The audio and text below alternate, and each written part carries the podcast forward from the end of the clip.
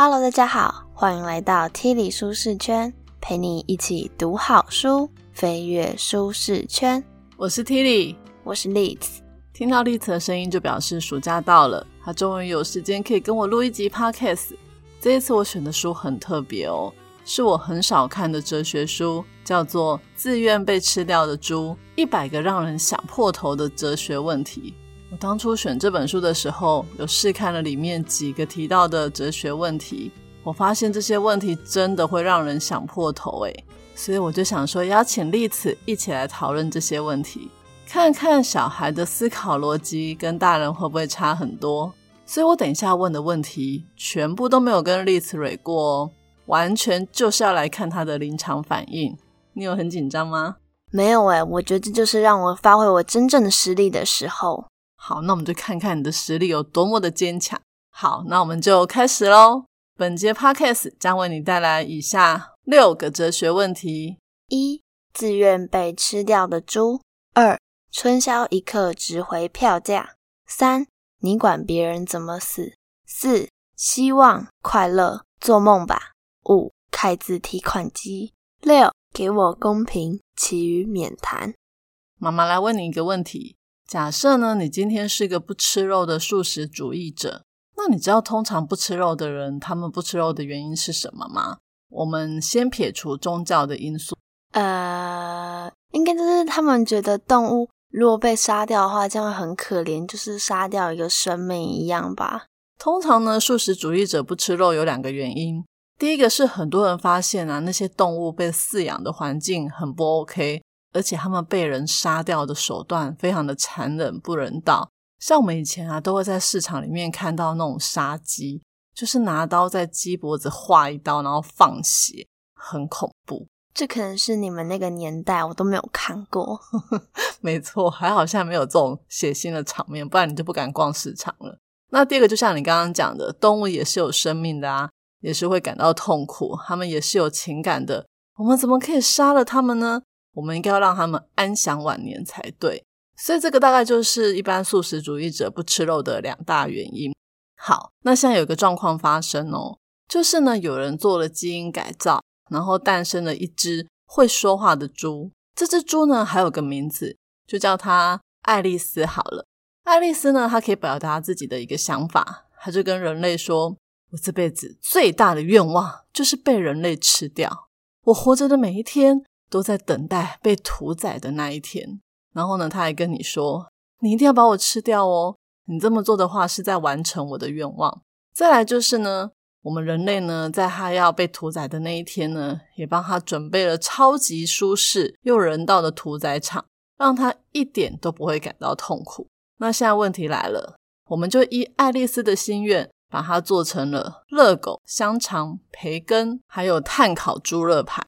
送到你的餐桌上，那你是一个素食主义者，你吃还是不吃？当然吃啊！这两个因素不都达到了吗？但就是要吃啊！那这两个因素都没有，为什么不吃啊？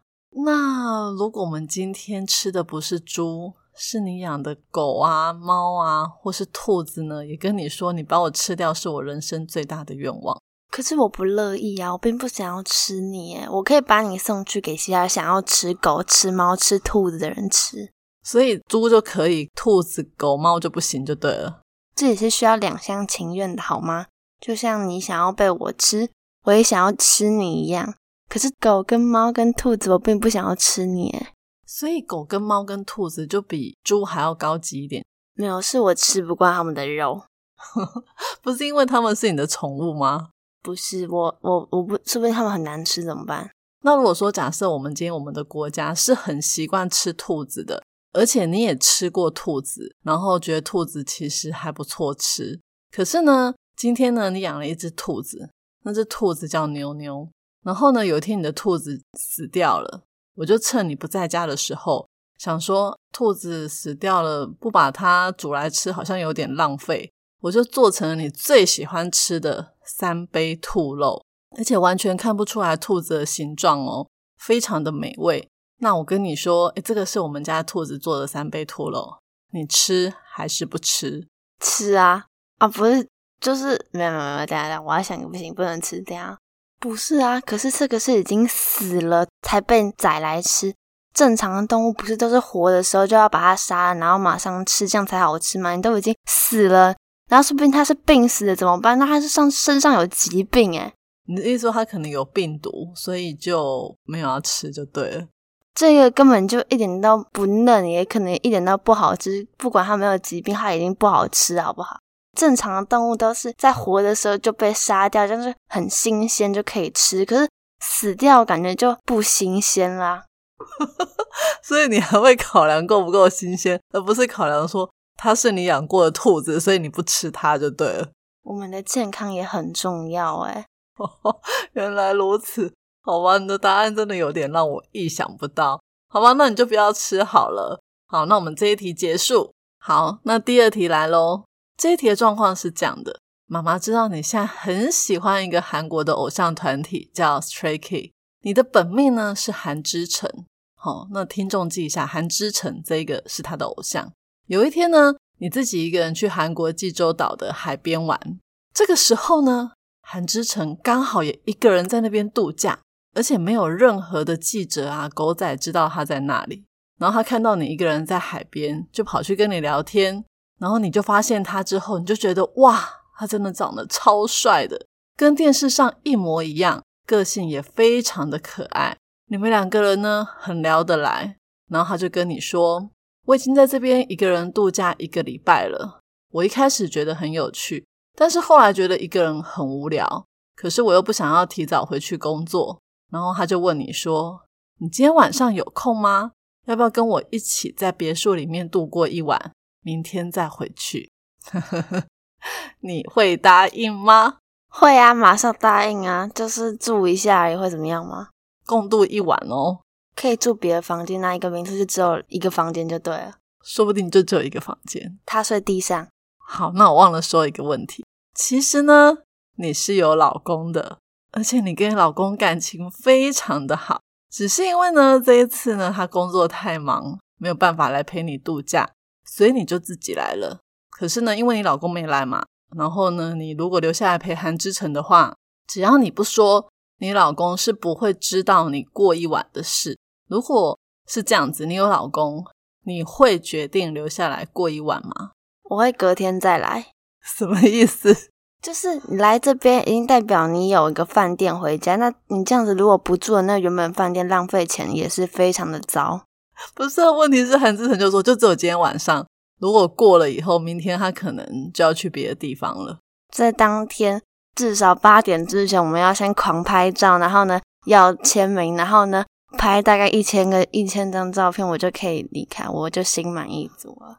可是问题是，韩志成不想要一直拍照，他觉得这很无聊，他想要嗯，就是跟你聊天啊，喝饮料，共度一个晚上。喝饮料聊天也可以从早上聊到下午，聊到晚上，那我再回去啊。那如果饭店的钱韩志成说要帮你出呢？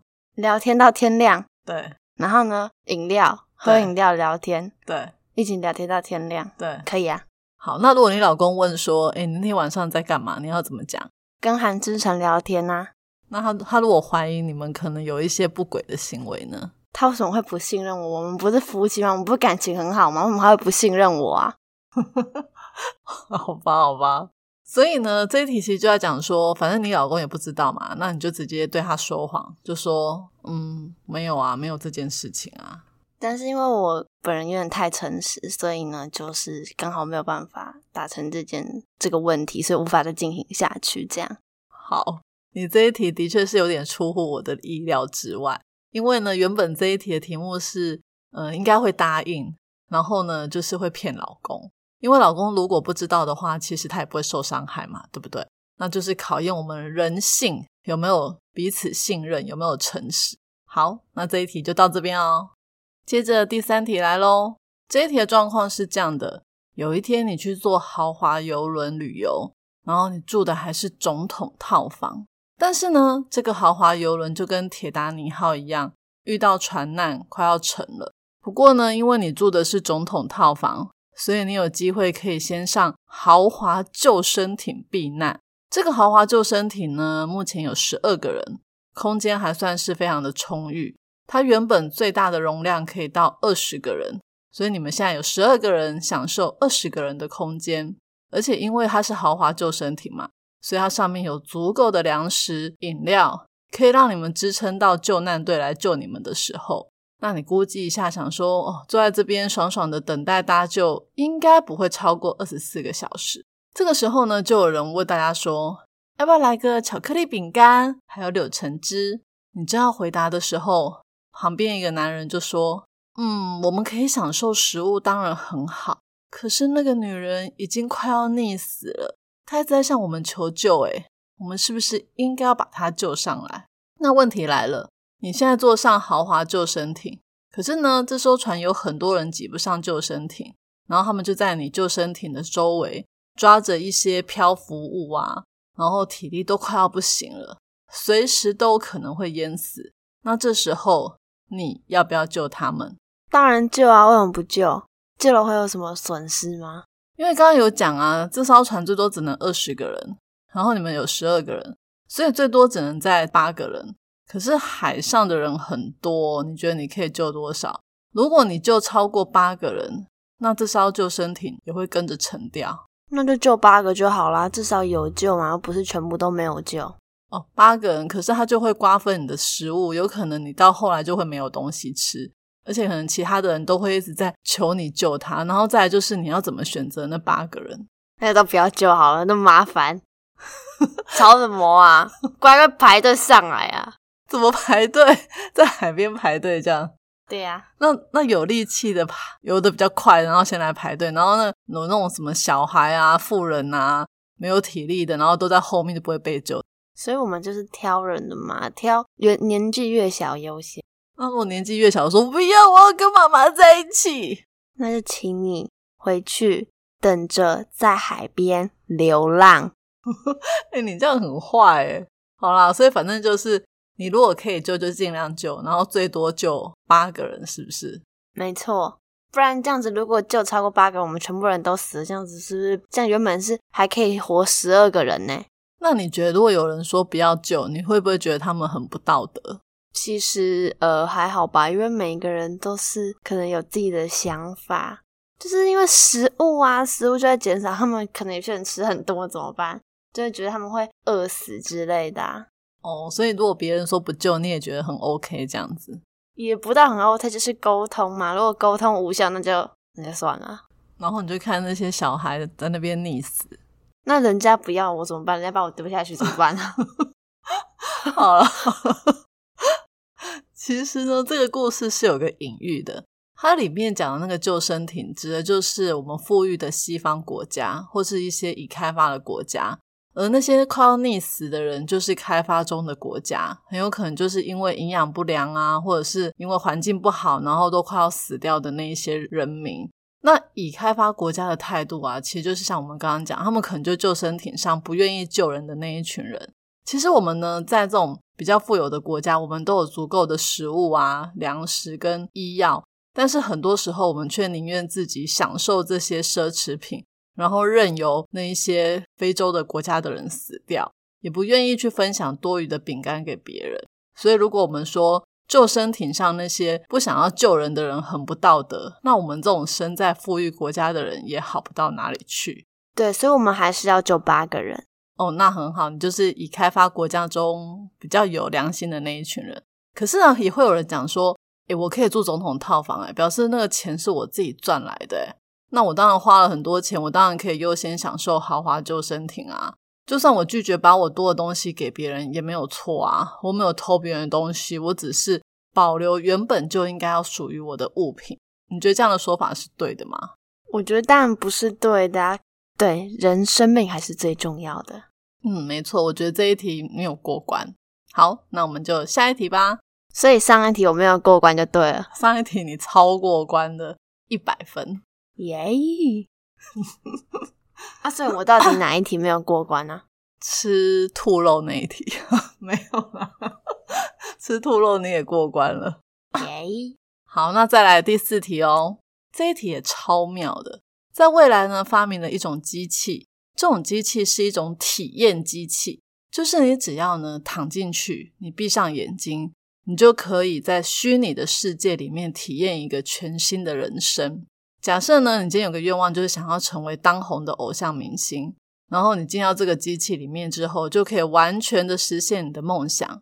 你可以成为呢最早出道的练习生，而且你出道之后还迅速的大红，大家都觉得哇，你歌唱的很好，舞也跳得很棒，而且在这个机器里面，所有的体验都是经过设计的，会让你在里面觉得很开心又很满足。然后还有个最重要的一点就是。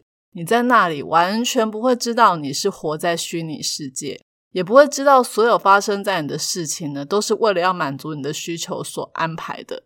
你会觉得你只是生长在一个普通的世界里。那还没讲完，如果呢，今天你不进去那个机器的话，你很有可能就是很平凡的度过一生。你每天就是上班、下班赚钱，然后结婚生子，不可能变成偶像明星。可是呢，这个才是你真实的人生。你是活生生的在体验自己的人生。好，那现在要做一个选择。选择一，进到机器里面躺着体验虚拟人生，然后不知道自己是活在机器里面，但是可以实现梦想。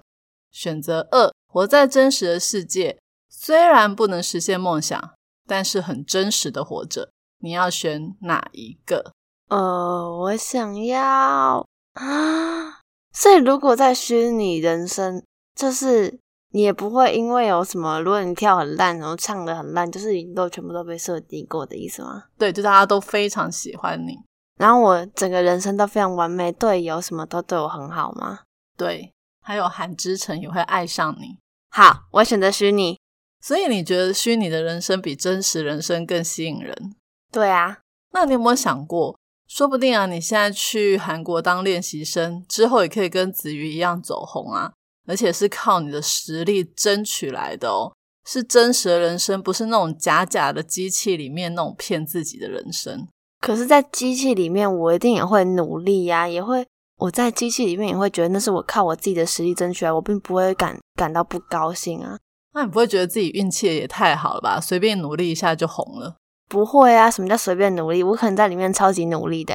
哦，好啦，其实我也觉得那机器也不一定都是虚假。因为其实很多人在这个世界上啊，很多人他们会成功，也不是因为说他实力有多强，大部分都是运气啊、机运所造成的。像是你有没有生在正确的地点？例如说，如果你今天是韩国人，然后你又生在爸妈长得很好看的家庭里面，家里呢又有一点钱，然后让你去当偶像练习生，那你应该也会比别人更有机会变成偶像明星。而且机运这种东西本来就是可遇不可求啊！我们只是把这台机器的所有的机运都放在你身上，让你去体验其他像我们这种现实社会里面的那些幸运儿的人生，所以好像也没什么不对的。况且人生也只有一次，当然是要快乐啊，管它是真的还是假的。可是你有没有想过一个问题？会不会现在的你就是活在虚拟世界的机器里？那这个虚拟机器未免也太烂了吧？虚拟的机器不是要让我功课超长、超漂亮，然后超高、超正、超白吗？所以你意思是你功课很烂，长得没有超漂亮，没有超正、超白，是这样？对啊，没有到顶尖嘛，没有到顶尖就是机器很烂啊。诶，说不定你如果没有活在机器里面，可能是一个什么乞丐啊，很长得很丑啊，又胖啊，功课比现在烂一百倍这样。那好吧，机器还是有它的能耐的，没有办法要求机器太多。好啦，这一题呢，其实就在考验我们思考一个问题，就是你在意的是幸福还是真实？虚假的幸福跟真实的不幸，你会选择哪一个？虚假的幸福啊，我刚不讲了。哦，那如果有一天你老公外遇，所以你会希望他不要告诉你，让你一直活在虚假的幸福里面喽？那真实的就是很不幸嘛，所以你宁愿虚假，你老公外遇，然后骗你，活在谎言里面，幸福的度过，你觉得这样很好？那他还是有对我好吗？可能有吧，就跟刚刚韩之城那一题一样。哪里一样？哪里一样？就是呃，他有可能在海滩遇到别个女明星，然后跟他共度一晚，然后然后跟你说从来没有发生任何事。哎，不是，我跟他不一样，哎，我我有告诉他，哎，他怎么那么？而而且我告诉他之后，他没有生气啊，因为我讲的非常好，我只是说我们在聊天，而且他也并且相信我们了。好，那我不管，反正就是他如果今天外遇，你觉得他要不要告诉你？可是我怕我会很难过哎，啊，就虚假的幸福啊，你就不知道怎么会难过？那还是虚假幸福好了。好了，这一题再聊下去就没完没了了。好，那我们再来一个哲学题目：凯子提款机。就是有一天呢，你去提钱，你本来想说提个一千块就好了，结果提款机呢居然吐出了十万块给你。重点是呢，你的户头也没有十万块这么多，然后你就很紧张的赶快看那个提款的明细，发现诶上面只印了说你只有提一千块，简单说你赚到了九万九千块。那这时候你会怎么办？就是当上帝送给我的礼物。那你不会想说银行有监视器，然后就说你是小偷偷了钱吗？我怎么偷的？我明明就他们也是亲眼看到我拿起来放进去。那他们上面只印了一千块钱，他们不会觉得那是他们机器的失误吗？我有偷谁的信用卡吗？好，所以你就把它拿回家。那你会马上花掉吗？当然存起来啊。如果有一天银行跑来跟你说：“哎，不好意思，我们机器错误，然后你可以把那九万九千还给我们。”你会怎么说？那就还给你啊，不然了我还要我还要把它占有的。然后人家说：“哎，不好意思，你这样偷窃哦。”那可是问题是银行可能一年后才来讲，然后你已经花掉怎么办？那我会去骂他，你这个人真的是现在才跟我讲怎样啊？你这样子做工作也太那个了吧？你们这机器这样也是你们自己的损失啊！所以你就不还？不是啊，这是他们自己的过失，跟我一点关系都没有，自然是不还啊。那可是他就去告你说你这样算偷窃，他拿什么告我？哎，都已经过了一年了，这样是合理的吗？好，所以你觉得银行反正都是银行的错，跟你没有关系，而且他过了一年才来找你，所以没错。如果如果他在隔一天、隔一个礼拜告诉我，我就会还他；或隔一个月，我应该也会还他。就是你至少要等一个月才会花掉。不是啊，一个月我不会花这么多钱啊。哦，你就还来得及还就对了。对啊，那我们把这个故事的情境再改一下。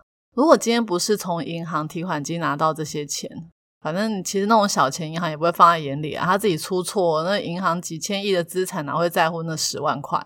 那如果说今天我们换一个情境，是你去一家杂货店，然后里面有一个呢老太太，就是看不太清楚，然后有点残障，然后在顾店，然后生意不太好，然后你买了一个东西呢，他就找你钱，结果你出来之后发现，因为他多找了你一百块，那这个也是他出错，哦，那你会不会拿回去还给他？当然会啊，立马吗？马上啊，一看到就还给他，如果有看到就是还给他。那你怎么不把那十万块还给银行？不是十万块，诶那都是一年后的事情。我不就说我过一阵子，如果他一个月后告诉我会还他吗？不是啊，问题是你去提钱的时候，可能提款机隔壁就银行啊，多吐出来九万九千块，你为什么不像这个老太太一样，就立马把钱拿去还给隔壁的银行？因为银行没有老花，然后他没有什么会被欺负的地方，而且这九万九千块也是他们自己的失误，而且他们很有钱，他们不在乎这九万九千块，所以老太太比较可怜，她很在乎这一百块，所以你一定要还给她，对不对？当然啦，人家可能如果没有那一百块，可能没有办法送孙子礼物，怎么办？哦，好，那这个故事呢，就是要跟我们讲说。其实啊，不是每个人都会做不道德的勾当。例如说，我们从小店里面拿到多余的零钱，大部分的人都会归还。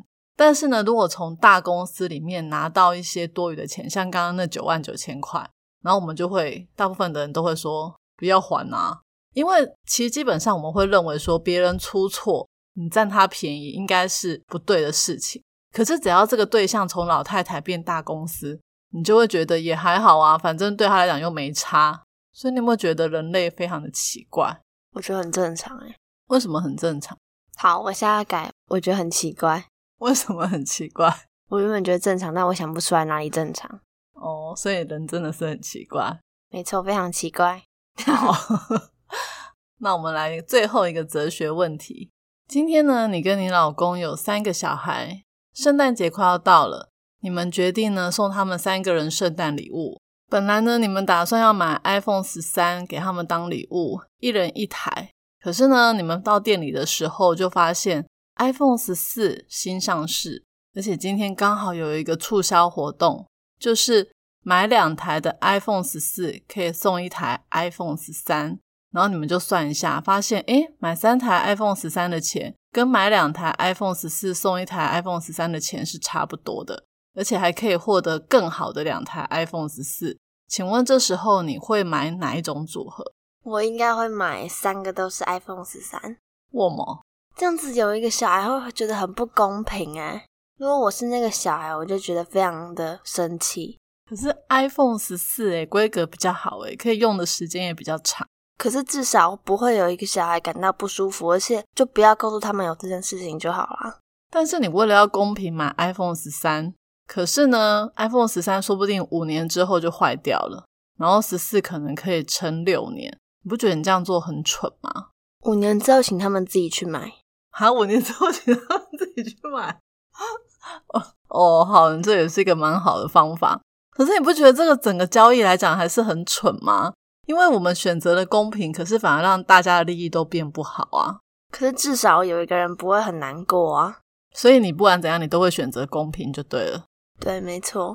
那如果现在要分财产，哈，假设呢，我们之后有十亿，假设呢，你有一个妹妹，然后我们现在有十亿要分给你们。可是我们比较喜欢妹妹，所以我们就给妹妹六亿，然后给你四亿。然后呢，如果你不接受的话呢，就两个人都没钱。那你要不要接受？那就大家都不要啊！四亿你也不要？你们休想拿比我多？你说如果四亿你拿四亿，然后他拿六亿，你不要，你就是要公平。我不喜欢妹妹。好，没有啦，我我重讲，等下。那我就是选择还是拿四亿好了。可是你刚刚不是说要公平吗？但是有总比没有好。好，那如果说今天十亿变成你只能拿一亿，然后妹妹拿九亿，然后如果你不要的话，两个人都没有，我会接受，但我永远都不会再跟他见面了。为什么？我们就绝交，我们就是我，我不会认你有我有你这个妹妹。那如果说今天是你拿一千万，他拿九亿九千万呢？一样，我永远不会想要再看到你，但是我还是会拿。所以就是不公平也没关系，就对了。可是你还是要拿钱，这样子是要到多少钱你才会决定两个人都不要拿钱？十万，十万以上你就都可以接受，十万以下才不能接受。五十万好了，五十万，那也太少了吧？所以其实你刚刚那边说那三台 iPhone 你要公平，可是这个那个比例也太悬殊了。然后你。只要可以拿个五十万以上，你就可以接受。你不觉得你的论点前后矛盾吗？不是啊，这并不矛盾啊。我跟他绝交了，我们已经没有姐妹之间的情谊了。就是因为不公平，所以你就再也不想要见到他，因为你心里还是要有一个公平就对了。没错，如果是三台 iPhone，然后我拿十三的那个，可是那个价差没有差很多啊。如果我是分财产有差很多的话，就是要到达那个绝交的那个程度。哦，原来如此。所以呢，我们就可以想象很多社会新闻，就大家分财产分到那个兄弟都吵架打架，可能互相绝交的地步。这问题呢，就是要讨论，就是人真的很奇怪，就是如果不公平，会非常的不舒服。宁愿呢，就是大家公平，可是每个人可能利益都不太好，也不要说公平，但是有人比我好，这样子我会非常非常的不爽，然后甚至到绝交。那其实你刚刚已经透露啦，其实你只要拿个一亿，你就要跟他绝交了，也不用等到五十万，对不对？对啊。好了，那我们今天的说书就说到这里。最后来讲一下看完这本书的感想。我们今天呢，总共讨论了六个哲学问题。你应该可以发现，很多问题都没有绝对的对错。其实每个人的价值观啊，或者是道德标准都不太一样。我们以为我们碰到某个问题的时候会做那样的决定。但只要情境有稍微调整一下哦，你可能就会有不同的看法，而且有可能你自己以为的价值观跟道德准则都不是你真正想象的那个样子。那这种哲学问题呢，就是会不断的挑战你内心真正的想法是什么。其实很难，但是也很有趣，也可以让我们更加的了解自己。那你今天聊完之后有什么感想？我觉得哲学非常的有趣，所以你要再多来几题吗？可以啊。好了，我们有机会再找类似的书来聊聊看喽。今天我们只聊这几题，就让我们觉得超烧脑的。这本书呢，总共有一百题哲学问题，里面还有很多很有趣的，非常建议对哲学有兴趣的人可以买书来看哦。今天我要送给大家的三个知识礼物，分别是：一、不知道残酷的事实是种幸福吗？你想要虚假的幸福，还是真实的不幸？二，当你有多余的财富时，你愿意无私的分享给别人吗？即便你可能会牺牲你原本的幸福。三，因为别人出错占他便宜，我们都认为是错误的。但是如果那个人是赚很多钱的大公司，我们的罪恶感会减轻很多。我已经把今天所有的重点内容都放在我的部落格 podcast 的说明栏有连接哦。这一集的题目是：听完了这本书之后，你觉得哪个哲学问题最有趣？欢迎你留言跟我分享你的看法。愿上帝让我们透过各式的哲学问题，了解自己内心真正的价值观与道德标准，也透过哲学思考训练我们的思辨能力，帮助更多人生活得更美好。我是 Tilly，我是 Liz，Tilly 舒适圈，两周一本好书，我们下次见，拜拜。拜拜。